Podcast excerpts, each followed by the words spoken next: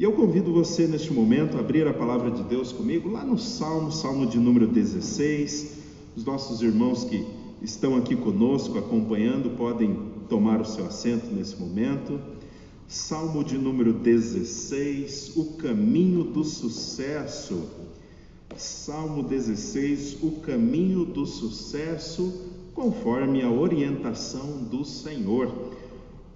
Enquanto os nossos irmãos vão encontrando aí o Salmo 16, abrindo aí a sua Bíblia, no meio você já encontra os Salmos e aí encontra aí o Salmo 16. Vamos ter uma palavra de oração ao nosso Deus por iluminação, para que Deus nos dê sabedoria enquanto lemos e expomos a sua palavra. Vamos orar? Ó Deus da nossa vida, tu és o Deus da nossa salvação. Tu, ó Pai, somente tu deves ser engrandecido na nossa vida. Ó Deus, não há Deus além de ti. Por isso nós nos voltamos para o Senhor nessa noite, ó Deus, confiados na tua palavra, porque só mesmo tu tens as palavras de vida eterna. Ó Deus, e toda a vida repousa em ti. Portanto, ó Pai, abre o nosso entendimento nessa noite para encontrarmos, ó Deus, esperança na tua palavra, para encontrarmos direção conforme a tua boa vontade. Instrui o nosso coração, ó Deus, e que a tua palavra encontre um coração sempre pronto para é, responder positivamente à tua verdade, Pai. Quanto a mim, ó Deus, que as palavras dos meus lábios e o meditar do meu coração sejam agradáveis na tua presença, rocha minha, redentor meu e salvador meu. É em nome de Cristo Jesus, papai, que eu oro. Amém. Meus amados irmãos, vou dizer a vocês algumas palavras introdutórias. Todos nós queremos saber o segredo do sucesso. As pessoas adoram comprar livros, biografias que tratem a respeito do segredo do sucesso. Como é que alguns homens alcançaram o sucesso? Como é que alguns homens saíram de uma posição muitas vezes é, é, bastante inferior, bastante complicada e atingiram então o sucesso em todas as áreas da sua vida? Eles têm sucesso na família, eles têm sucesso espiritual, eles têm sucesso naquilo que trata a respeito de negócios, têm sucesso no seu trabalho, enfim, eles conseguiram é, encontrar sucesso em boa parte daquilo que eles fazem. Todos nós gostamos de biografias assim, gostamos de lidar com pessoas assim, ler a respeito de pessoas assim porque nós queremos aprender com elas e às vezes até queremos trilhar ali esse mesmo caminho para termos sucesso também nestas mesmas áreas que essas pessoas tiveram então sucesso. O sucesso segundo Deus, a partir da Sagrada Escritura, passa por um relacionamento correto com Deus, um relacionamento correto com o povo de Deus e um relacionamento correto com o mundo. Se a pessoa aprender a desenvolver um relacionamento correto com Deus, um relacionamento correto com a igreja e um relacionamento correto com o mundo, ela então atingirá sucesso nas áreas que ela quer. E eu quero levar vocês então até o livro dos Salmos, no Salmo, Salmos 16, e eu quero mostrar esta realidade de sucesso a partir da vida de Davi, no Salmo 16. Acompanhe comigo a leitura. Guarda-me, ó Deus, porque em ti me refugio. Digo ao Senhor: Tu és o meu Senhor, e outro bem não possuo senão a ti somente. Quanto aos santos que há na terra, são eles os notáveis, nos quais eu tenho todo o meu prazer Muitas serão as penas dos que trocam o Senhor por outros deuses. Não oferecerei as suas libações de sangue, e os meus lábios não pronunciarão o seu nome. O Senhor é a porção da minha herança e o meu cálice. Tu és o arrimo da minha sorte caem-me as divisas em lugares amenos, e é muito linda a minha herança. Eu bendigo o Senhor que me aconselha, pois até durante a noite o meu coração me ensina. O Senhor tenho para sempre a minha presença, estando Ele à minha direita, eu não serei abalado. Alegra-se, pois, o meu coração e o meu espírito exulta, até o meu corpo repousará seguro, pois não deixarás a minha alma na morte nem permitirás que o teu santo veja a corrupção. Tu me farás ver os caminhos da vida, na tua presença, a plenitude de alegria, na tua destra, delícias perpetuamente. Pois bem, meus amados irmãos, o rei Davi é um destes exemplos de sucesso. Um homem que estava ali à frente das ovelhas, um homem que era pastor de ovelhas e que em um determinado momento aprove a Deus tirá-lo de trás das ovelhas, tirá-lo daquele trabalho e colocá-lo como rei de Israel, como governador sobre o povo de Deus. Nós vemos na vida de Davi este caminho do sucesso pelo qual muitas vezes as pessoas querem trilhar. Mas muitas vezes os crentes, os filhos de Deus, buscam em biografias de homens ímpios como ter sucesso na vida. Eles não precisam fazer isso, porque está aqui um dos grandes exemplos que Deus nos oferece. Como ter sucesso segundo Deus. E nós podemos ver na vida de Davi este sucesso que muitas vezes as pessoas buscam, não é? E não é errado buscar este sucesso. Errado é colocar a busca por este sucesso em primeiro lugar na sua vida. Isso sim é errado.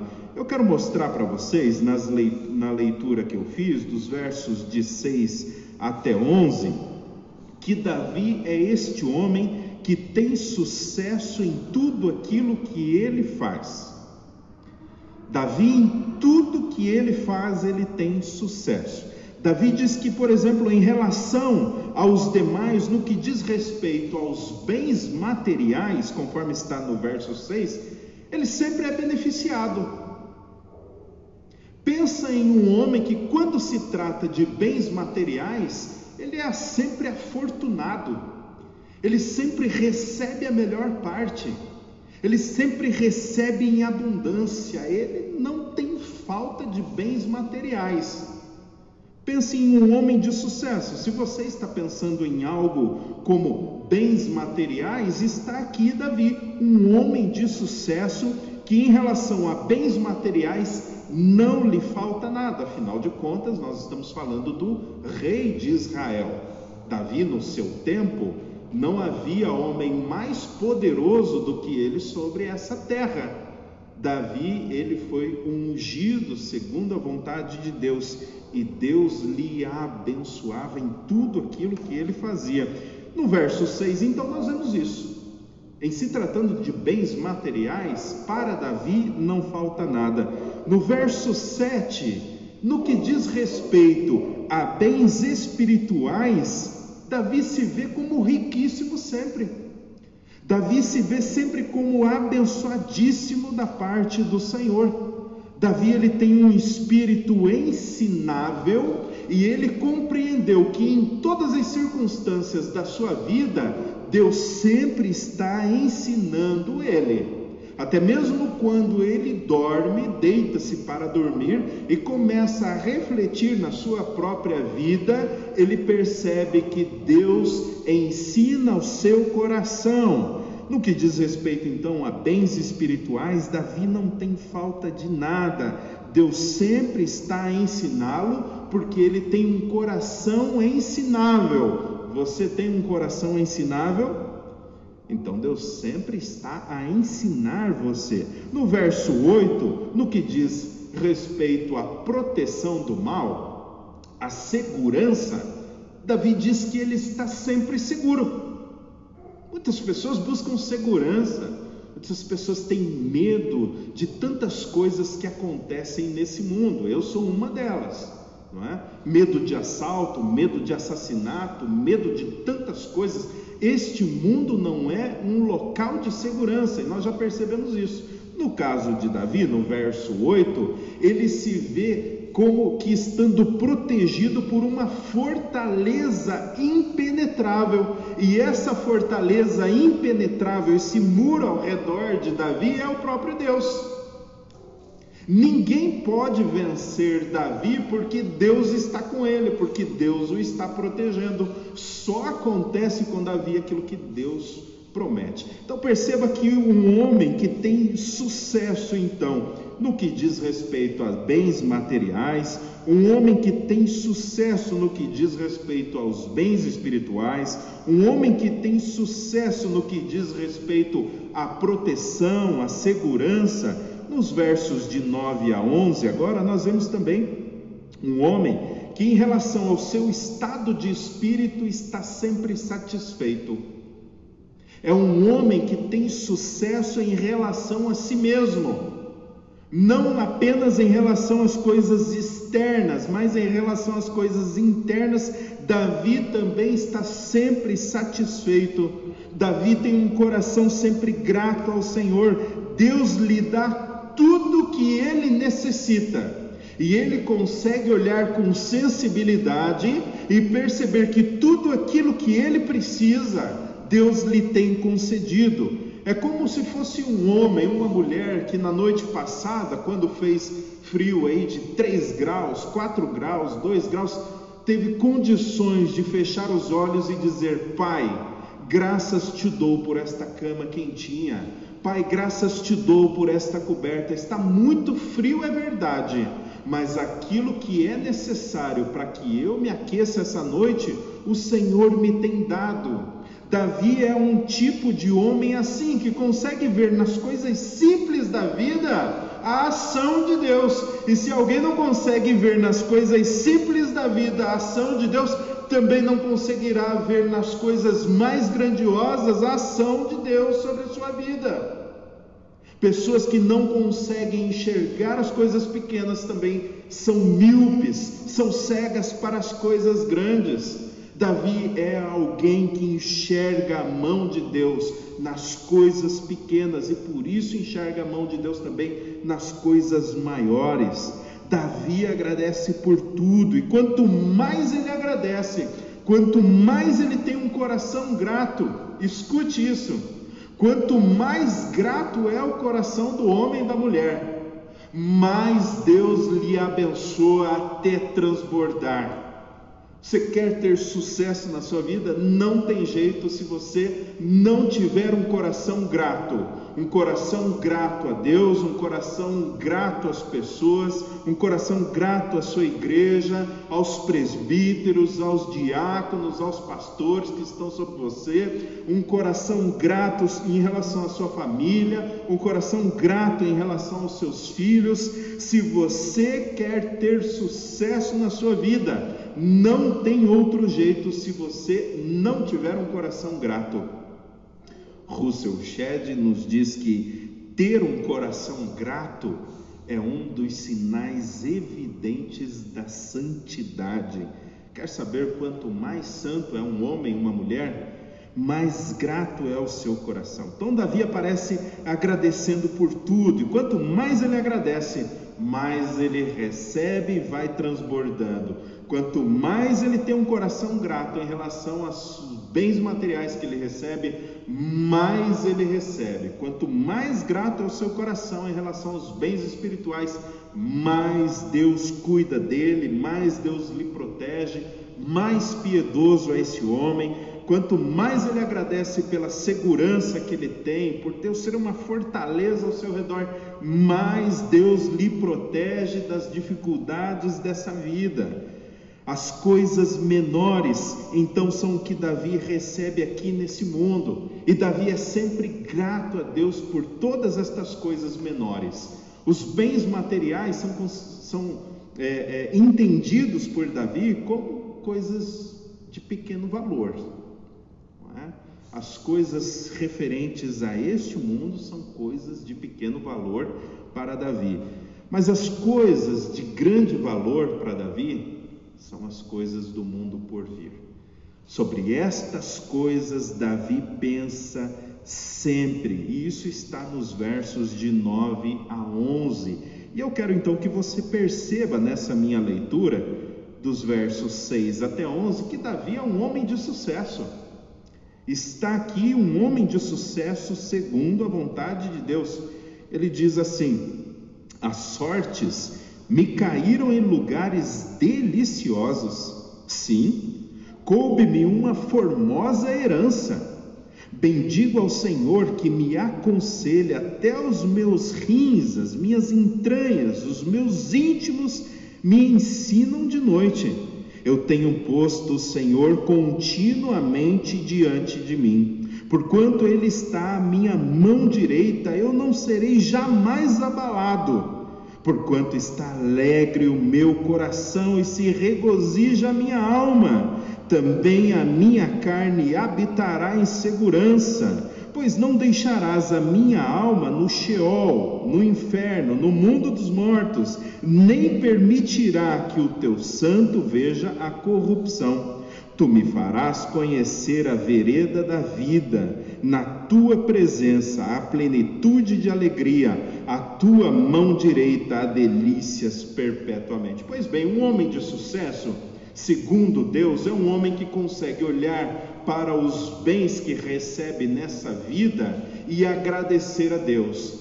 Mas ele não fica apenas preso aos bens dessa vida, à segurança, aos bens materiais, a tudo aquilo que Deus pode conceder a ele nessa vida. Mas ele consegue olhar para o bem maior, o bem que Deus já lhe concedeu e que não pode ser tirado. Que bem é esse? A vida eterna a ressurreição do corpo, estar para sempre com Deus, morrer e em seguida ser colocado em pé novamente para estar para sempre com Deus. Um homem de sucesso, então, é um homem que não olha apenas para as coisas desta vida, mas olha também e principalmente para as coisas do mundo por vir. Eu quero então mostrar a vocês, nos versos de 1 a 2, que um homem de sucesso, segundo Deus, é um homem que tem um bom relacionamento, em primeiro lugar, com Deus. Um homem que tem um bom relacionamento com Deus é um homem que está trilhando o caminho do sucesso. A mulher que tem um bom relacionamento com Deus está trilhando o caminho do sucesso.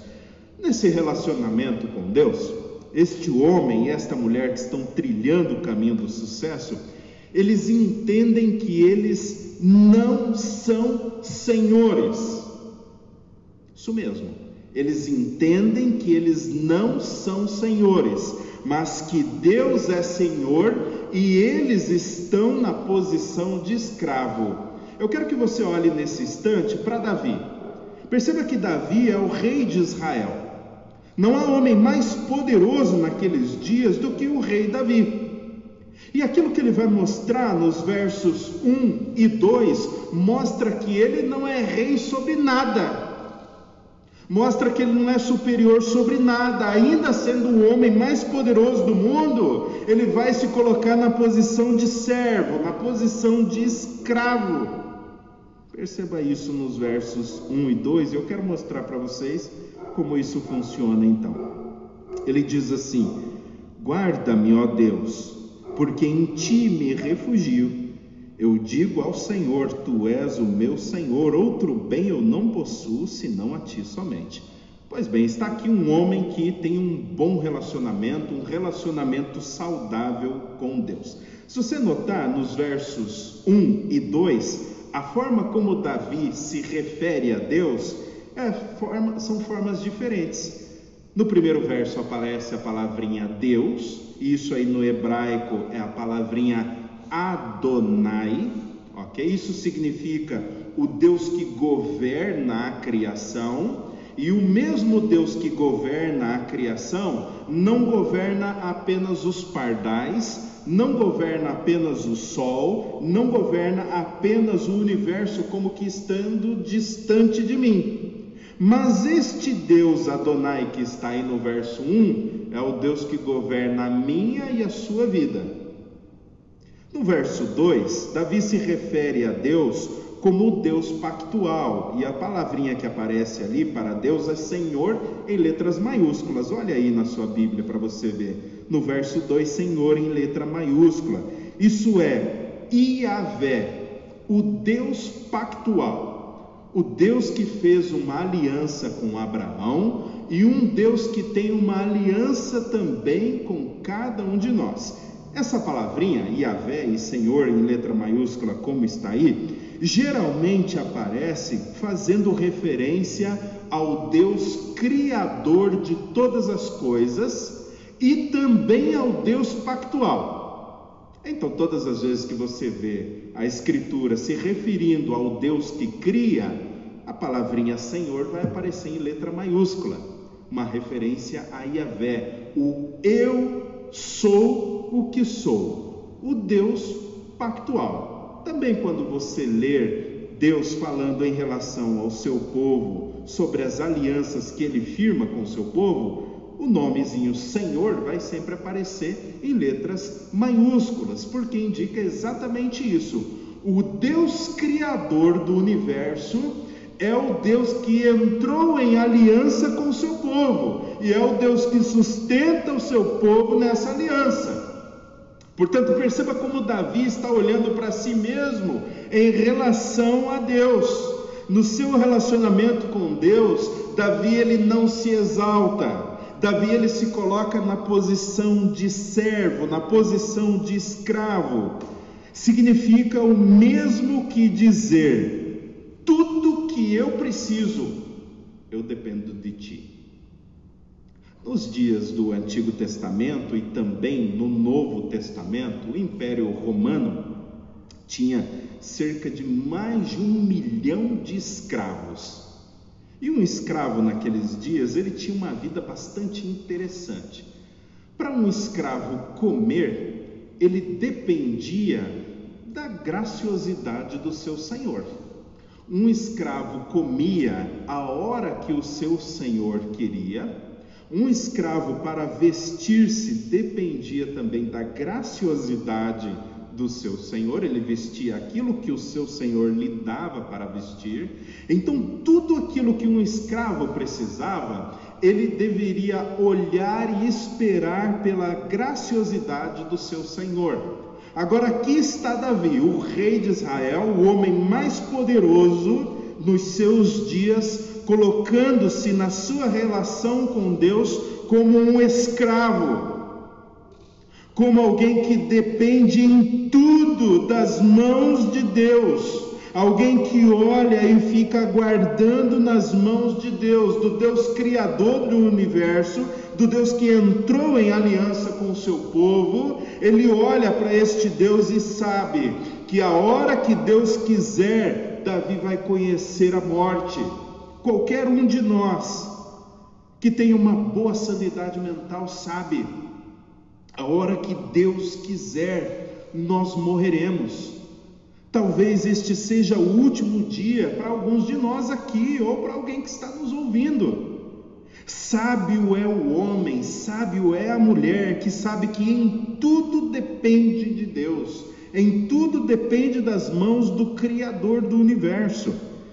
Quando Davi diz assim no verso 2: Outro bem não possuo além de ti, ele apenas está querendo dizer: O meu bem-estar depende do Senhor. Tudo que eu preciso para viver, eu dependo das tuas mãos. Perceba um homem com o poder que tem Davi se colocando nessa posição, nesse relacionamento com Deus. A aplicação prática que nós podemos fazer aqui é que muitas pessoas hoje elas não estão neste relacionamento de sucesso com Deus. É por isso que elas não têm sucesso na sua vida, porque elas não têm um relacionamento correto e saudável com Deus. Elas não têm sucesso em área nenhuma. Elas não têm sucesso na família, elas não têm sucesso no casamento, elas não têm sucesso no trabalho, elas não têm sucesso em relação aos seus sentimentos. Por quê? Porque o seu relacionamento com Deus está errado. Elas não se relacionam com Deus tendo Deus como Senhor de tudo, inclusive das suas vidas. Mas elas se relacionam com Deus sendo elas mesmas Senhor sobre Deus e Senhor sobre as suas vidas. É como se a pessoa dissesse assim: Olha, eu sei o que é melhor para a minha vida. Você já ouviu isso? Você já ouviu isso? Eu sei bem o que é melhor para a minha vida. Eu quero te dizer uma coisa: você não sabe, eu não sei. Ninguém de nós sabe o que é melhor para a nossa vida. O único que sabe o que é melhor para nós é o nosso Deus que está nos céus. É Ele quem diz o que é melhor para nós, e aquilo que é melhor para nós está registrado na Sua palavra. Por isso, então, as pessoas que não querem se submeter ao senhorio de Deus não têm sucesso em nada, estão sempre tristes, estão sempre de mal a pior, os seus bens sempre se esvaem pelas suas mãos, a empresa sempre quebra, os negócios sempre vão de mal a pior, porque o seu relacionamento com Deus não está numa posição saudável.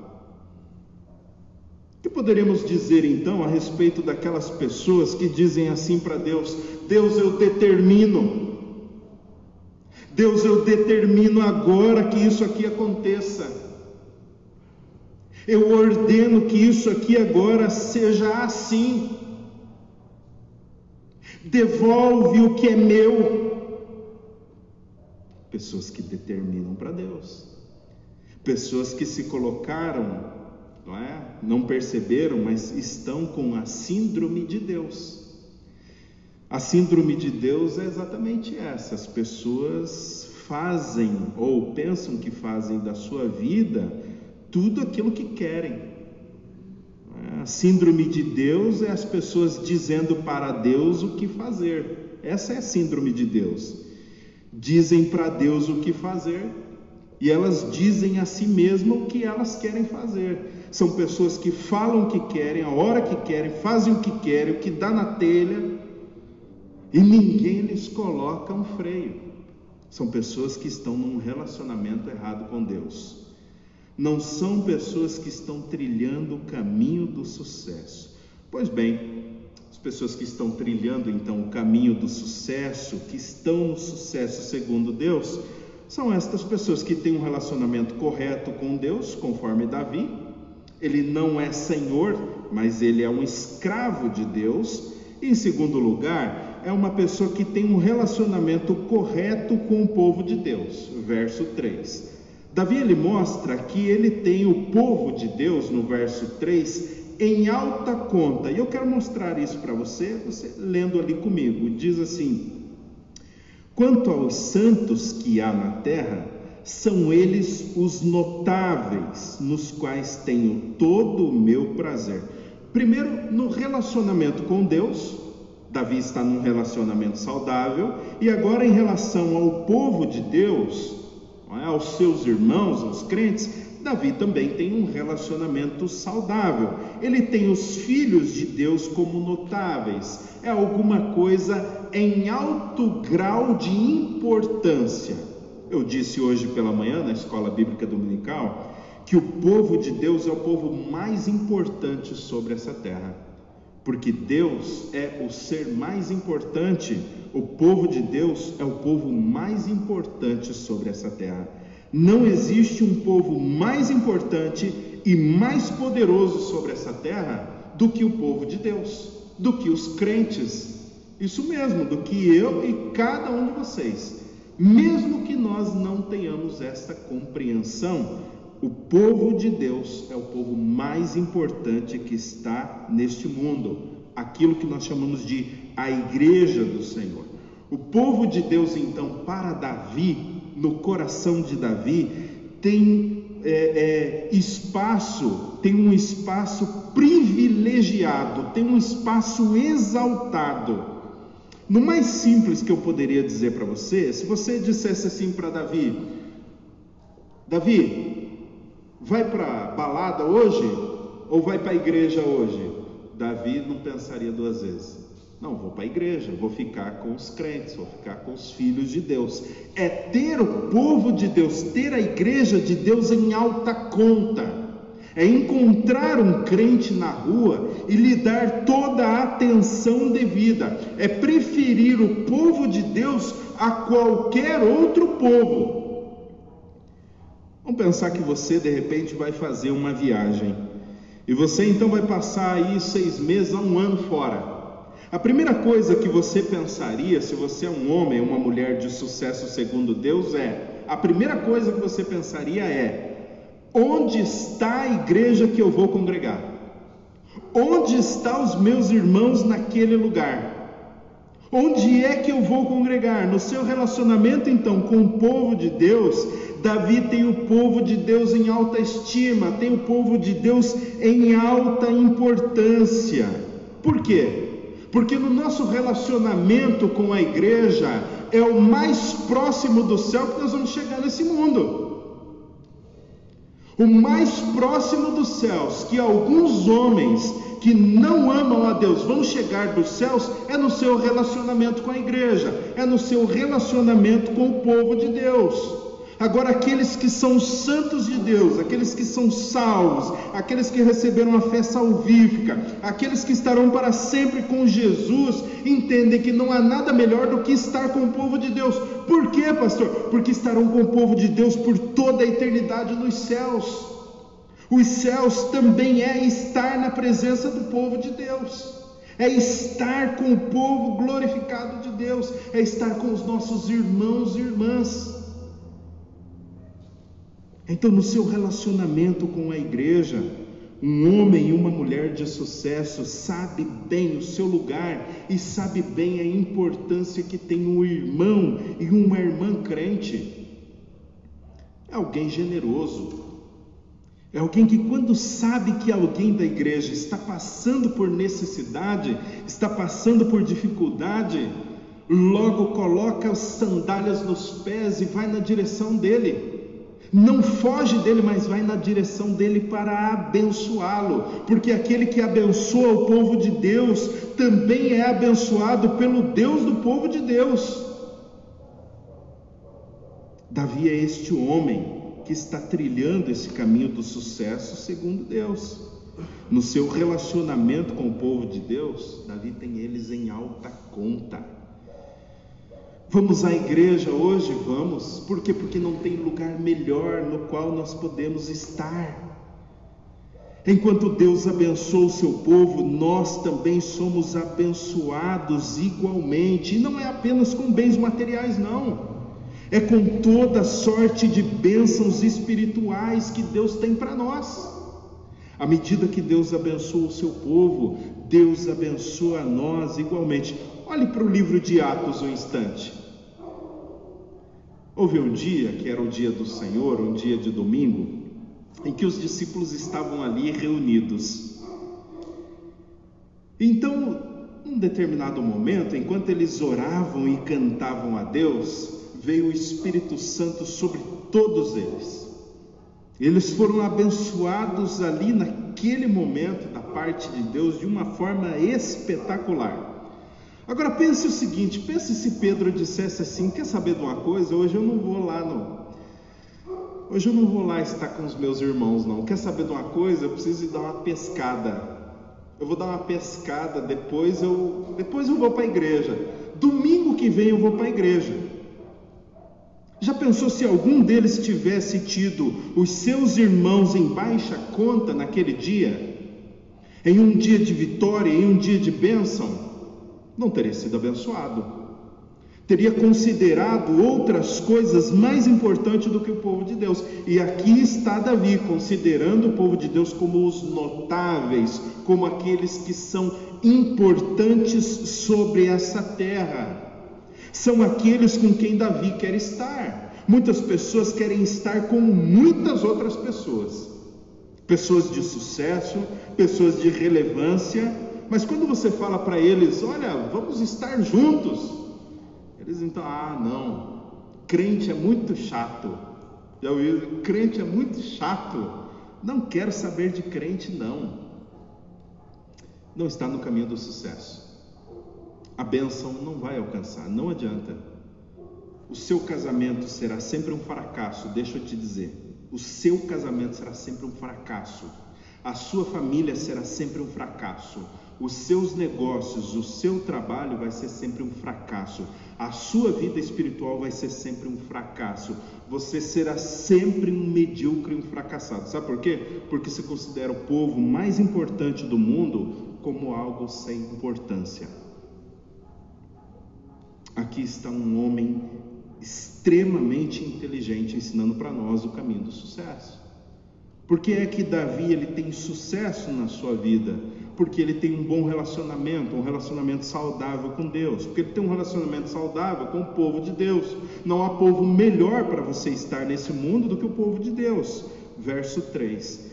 Versos de 4 a 5, Davi ele tem um relacionamento correto com o mundo à sua volta. Um relacionamento correto com o mundo à sua volta. Versos 4 e 5. E eu quero mostrar isso a você.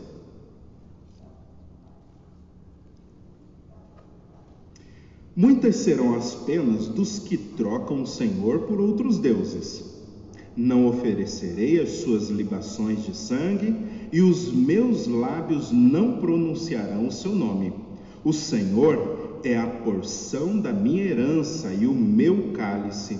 Tu és o arrimo da minha sorte.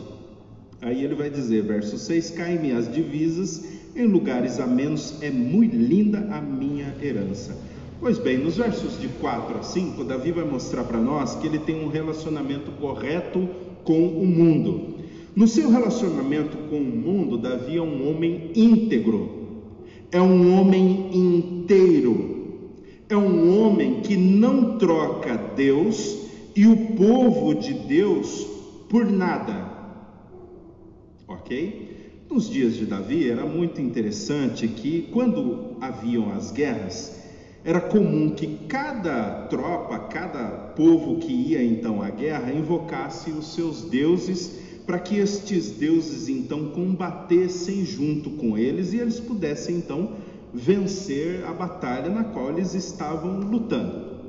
À medida que eles venciam então a batalha, aquele Deus né, que foi levado à, à batalha, ele era então exaltado, ele era glorificado e eles muitas vezes passavam dias, semanas exaltando aquele Deus por causa da vitória. Não é incomum a construção de templos conforme a vitória ia sendo alcançada então por aqueles povos ah, ah, da Ásia do Oriente, né, os povos nos dias de Davi. Davi olha para estas pessoas, para estes devotos dos seus deuses, que não é o Deus de Israel, e Davi nem sequer pronuncia o nome do Deus deles. Davi ele não tem nenhuma relação com estes povos. A relação íntima de Davi está com o povo de Deus, está com Deus, mas com estes povos Davi não alimenta nenhum tipo de relação. Davi, na sua relação com o mundo, mantém a sua integridade. Eu quero mostrar para vocês mais ou menos como funciona aquilo que está nos versos 4 a 5. O Antigo Testamento nos conta a história de um homem crente no Senhor, até que se prove o contrário, chamado Balaão. Balaão era um profeta do Senhor, era um crente do Senhor e que foi chamado por Balaque para amaldiçoar o povo de Deus. Aquele rei ofereceu a Balaão algumas moedas, dinheiro, riqueza, bens, para que Balaão, então, o profeta do Senhor, pudesse amaldiçoar o povo do Senhor, pudesse amaldiçoar o povo de Israel. Por diversas vezes, Balaão, ele sabe, ele faz menção de amaldiçoar o povo de Deus e diversas vezes então ele vai dizer: Olha, eu não posso amaldiçoar aquilo que Deus abençoou. E Balaão vai nessa, nessa tocada então com Balaque e ele vai dizer então o seguinte: vai dizer, olha, não dá para vencer este povo. amaldiçoando este povo, não dá para vencê-los. Se você quer vencer este povo, você deve incitá-los com festas, você deve dar as, as melhores e mais lindas mulheres para os filhos de Israel, os homens mais bonitos, mais belos para as filhas de Israel, e então corrompê-los neste processo. Balaão, então, no seu relacionamento com o mundo, Balaão se corrompeu por causa de dinheiro, por causa de recurso material.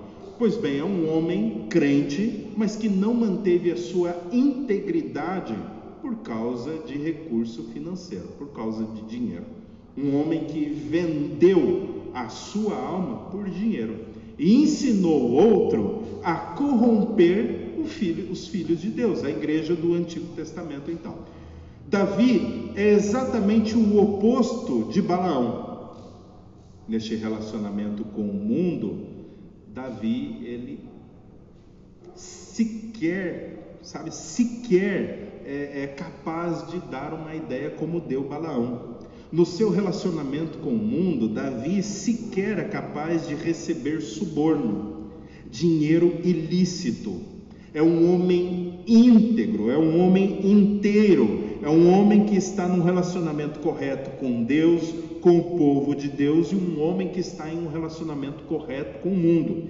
É como se a igreja presbiteriana de Araucária recebesse aí a visita de algum político nesses dias, que não é difícil, presbítero Charles, e tal homem dissesse assim: Olha, eu vou ajudar vocês com tal coisa aqui na igreja. Eu vou mandar aqui para vocês muitas coisas materiais aqui para abençoar vocês. Mas em troca, será que vocês não poderiam emprestar o púlpito de vocês para que eu desse uma palavrinha aos membros de vocês? E então o nosso conselho muito sábio olha e diz assim: fica com as tuas coisas, fica com o teu dinheiro, fica com a tua velha política, porque aqui é a casa de Deus Homens íntegros não vendem a sua fé por dinheiro nenhum. Aplicação possível aqui é algo que nós precisamos sempre pensar em relação a como nós negociamos e vendemos a nossa fé. É? Davi ele vai dizer que ele não tem outro Deus além do Pai de nosso Senhor Jesus Cristo. Davi ele vai dizer que na sua relação com o povo de Deus eles são notáveis. Davi ele vai dizer por fim que na sua relação com o mundo ele é íntegro. É alguém que não negocia a sua fé por nada. OK? A aplicação possível aqui então é essa. De que maneira as pessoas estão negociando a sua fé hoje?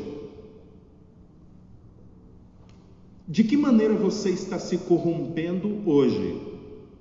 Eu conheço pessoas que estão se corrompendo, corrompendo a sua fé com sexo ilícito. Conheço pessoas que estão se corrompendo, corrompendo a sua fé por causa de dinheiro. Conheço pessoas que estão corrompendo a sua fé por causa de pornografia. Eu conheço pessoas que estão se corrompendo, corrompendo a sua fé por causa de um segundo relacionamento fora do casamento. Conheço pessoas que estão corrompendo a sua fé, corrompendo a sua integridade junto de Deus, junto do povo de Deus, no seu relacionamento com o mundo, preferindo drogas ao Senhor.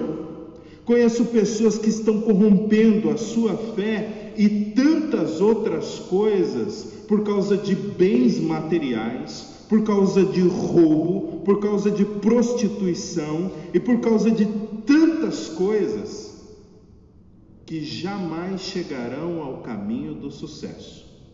Quando olharem para trás, verão que aquilo que conseguiram não passa de tristeza.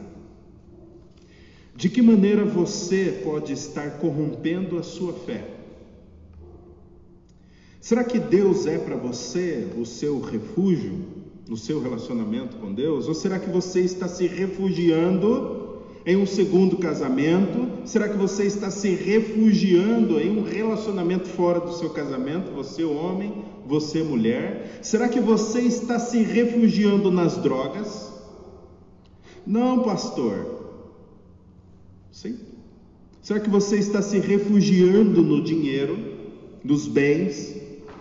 Será que quando tem algo acontecendo na igreja, você prefere as coisas do mundo às coisas de Deus, à igreja, ao povo de Deus? Você está longe do caminho do sucesso. Será que no seu relacionamento com o mundo você ainda permanece íntegro em relação à sua fé? Ou será que você é uma pessoa fácil de corromper? Há muitos cristãos hoje fáceis de corromper. Será que você é um deles? Será que eu sou um deles? Pois bem, meus irmãos, eu concluo mostrando então a vocês a forma como Davi sabiamente escreveu este Salmo 16 e nos mostra que este é um salmo que tem tanto a ver com a sua vida de sucesso, quanto com a vida de sucesso de nosso Senhor Jesus Cristo, e portanto faz desse salmo um salmo messiânico. Um homem que viveu muitos anos antes de nosso Senhor Jesus Cristo, anuncia a chegada do Messias então. O verso 10, onde Davi começa a expressar sua confiança em Deus, é aplicada no Novo Testamento a ressurreição de nosso Senhor Jesus Cristo. Logo após a sua ressurreição, o verso 10, que está no capítulo 16 dos Salmos, é aplicada a nosso Senhor Jesus Cristo em dois momentos específicos. Primeiro, o apóstolo Pedro faz isso lá em, em Atos 2, de 25 a 28, e depois o apóstolo Paulo faz isso também lá em Atos, no capítulo 13. E aqui está exatamente aquilo que eu venho ensinando a vocês já de largo tempo. Cristo é a promessa de Deus no Antigo Testamento. Então, se por um lado o capítulo 16 trata do sucesso da vida de Davi, por outro lado, este sucesso da vida de Davi também aponta para o sucesso da vida do Messias, nosso Senhor Jesus Cristo. O apóstolo Pedro, então, ele, logo depois que havia descido o Espírito Santo sobre os nossos irmãos que estavam reunidos ali na presença de Deus, os discípulos então começam a falar em línguas estrangeiras e as pessoas que estão vendo aquela, aquele movimento, que estão vendo eles falarem daquela forma, acusam os nossos irmãos de estarem bêbados. Estranho é que eles ouviam os nossos irmãos discípulos falando nas suas línguas. O que Pedro vai fazer então é se levantar e mostrar a estas pessoas que estão acusando os nossos irmãos que eles não estão bêbados. Mas aquilo que está acontecendo ali diante deles é parte da promessa que Deus havia feito anteriormente e também parte da profecia que está no Salmo 16.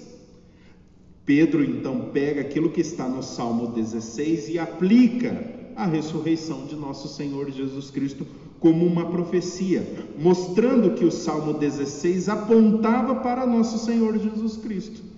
Eu gostaria de ler esse texto para vocês então, quando Pedro diz assim: Israelitas, o que vou lhes dizer agora? Jesus o Nazareno, homem aprovado por Deus diante de vocês, com milagres, prodígios e sinais, os quais o próprio Deus realizou entre vocês por meio dele, como vocês mesmos sabem, a este, conforme o plano determinado e a presciência de Deus, vocês mataram, crucificando-o por meio de homens maus. Porém, Deus o ressuscitou, livrando-o da agonia da morte, porque não era possível que fosse retido por ela. Porque Davi fala a respeito dele. Agora ele vai citar o Salmo 16, dizendo: eu sempre via o Senhor diante de mim, porque Ele está à minha direita, para que eu não seja jamais abalado. Por isso o meu coração se alegra e a minha língua exulta. Além disso, também a minha própria carne repousará em esperança, porque não deixará a minha alma na morte, nem permitirá que o teu santo veja a corrupção. Fizeste-me conhecer os caminhos da vida e me encherás de alegria na tua presença. Irmãos, permitam-me falar-lhes claramente a respeito do patriarca Davi. Ele morreu e foi sepultado, e o seu túmulo permanece entre nós até o dia de hoje. Sendo, pois, profeta, e sabendo que Deus lhe havia jurado que um dos seus descendentes se assentaria no seu trono, prevendo isso, referiu-se à ressurreição de Cristo, que nem foi deixado na morte, nem o seu corpo experimentou a corrupção. Deus ressuscitou este Jesus e disto todos nós somos testemunhas. Atos 2, 22 a 32. O apóstolo Pedro então pega aquilo que está no Salmo 16 e aplica isso à ressurreição de nosso Senhor Jesus Cristo, mostrando que o caminho do sucesso, segundo Deus, é o mesmo caminho trilhado por nosso Senhor Jesus Cristo. O apóstolo Paulo também vai fazer quase que a mesma coisa.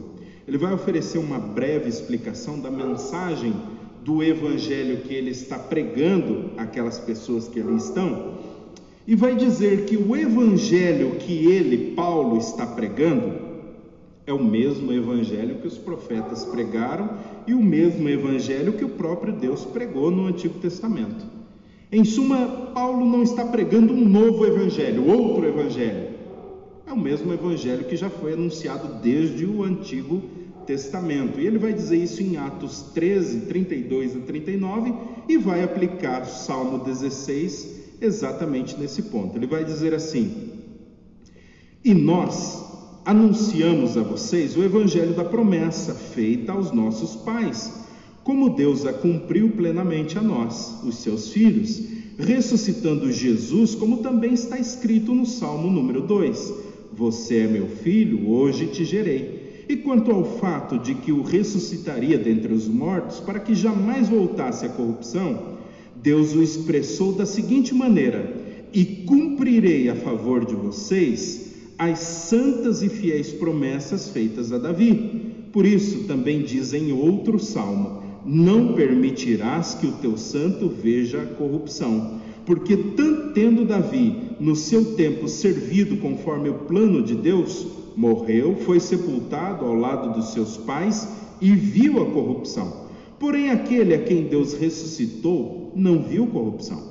Portanto, meus irmãos, saibam que é por meio de Jesus que a remissão de pecados é anunciada a vocês e por meio dele todo o que crê é justificado de todas as coisas das quais vocês não puderam ser justificados pela lei de Moisés. Atos 13, 32 a 39. O que o apóstolo Paulo faz agora é mostrar aos irmãos, agora pelo menos aqueles que creem, que o evangelho que ele está anunciando é um evangelho que já foi anunciado no Antigo Testamento pelo próprio Deus a Abraão. Abraão ele não foi justificado pelas obras da lei. Ah, Moisés e os demais crentes do Antigo Testamento também não foram justificados pela obra, pelas obras da lei, mas eles foram justificados pela sua fé no Evangelho, pela sua fé na promessa de Deus daquele Messias que viria. Messias esse que agora está anunciado no Salmo 16, que Deus o ressuscitaria do mundo dos mortos.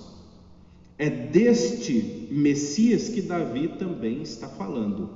O caminho do sucesso, meus amados irmãos, ele se confunde não apenas com o caminho dos homens, com o caminho de Davi, mas o caminho do sucesso, segundo Deus, deve sempre se confundir com o caminho do próprio Cristo, do próprio Jesus. Portanto, aquele homem, aquela mulher que quer estar no caminho do sucesso, segundo Deus, e que não se encontrar trilhando o caminho de nosso Senhor Jesus Cristo, é um homem e uma mulher fracassado.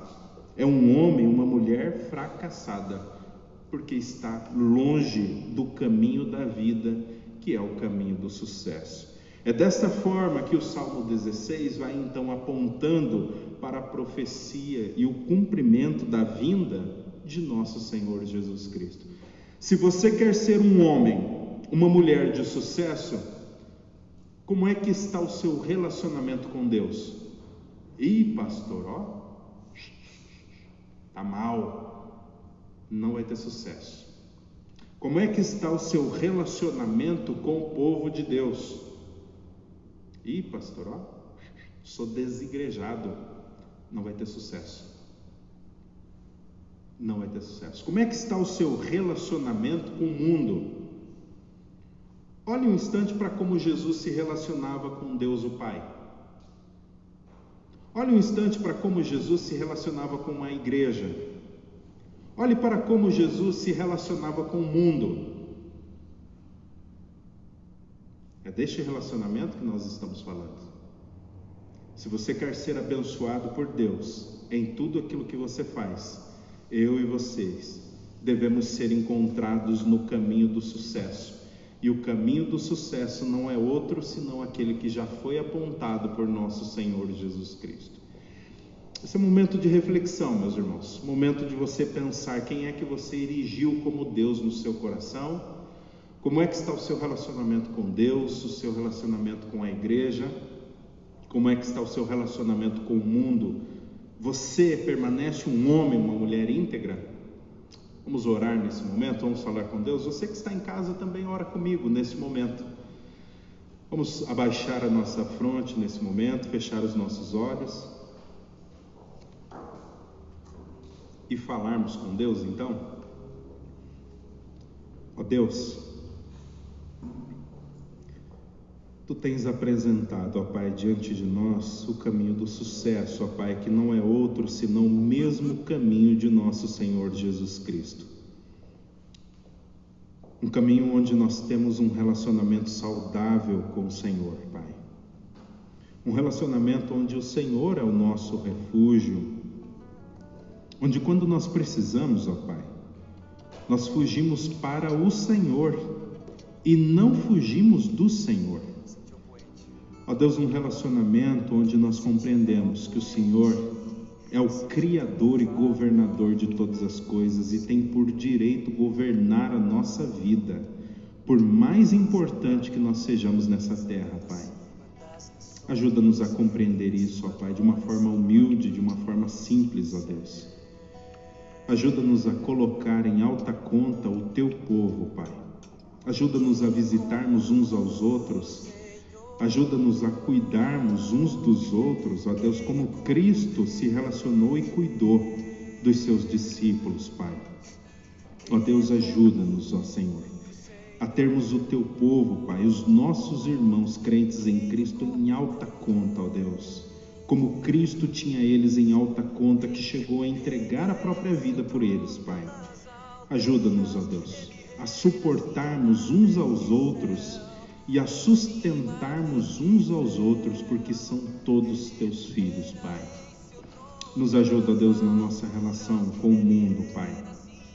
Nos ajuda a manter a nossa integridade, ó Deus, e não trocar, ó Deus, a nossa fé, a nossa esperança em Cristo, a nossa esperança na vida eterna por migalhas, ó Deus, que o mundo pode oferecer.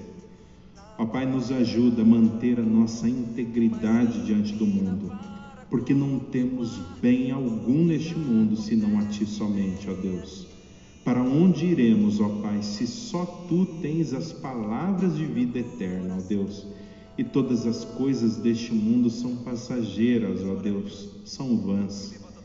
Seja conosco, nos dá da tua sabedoria, papai, para vivermos uma vida de sucesso em tudo aquilo que nós fazemos. Nos ajuda a termos um coração grato, ó Pai, grato pela nossa igreja, grato pelos nossos irmãos, grato pelas coisas pequenas que o Senhor nos dá, grato pelas no, pela nossa família, ó Deus, por aqueles que aqui, aqui congregam, ó Pai, pela igreja que o Senhor nos concedeu, ó Deus, gratos por tudo aquilo que o Senhor está fazendo na nossa vida. Nos ajuda, ó Pai, para a glória do Teu nome é em nome de Cristo que nós oramos para que estejamos sempre no caminho de nosso Senhor Jesus Cristo. Amém. Amém, meus irmãos. Que Deus abençoe vocês. A minha oração é que Deus ajude a cada um de nós a trilharmos o caminho do sucesso. Que Deus te dê uma ótima semana na presença dEle.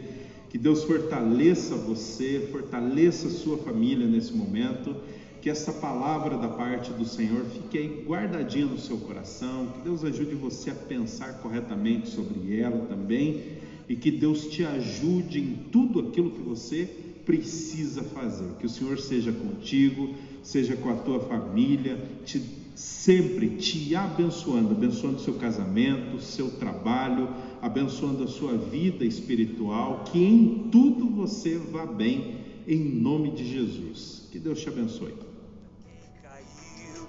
faz o pobre se assentar com príncipes.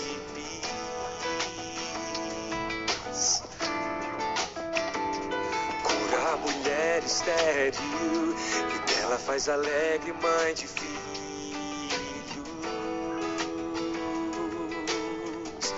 Quem é como o Senhor? Quem é como o Senhor?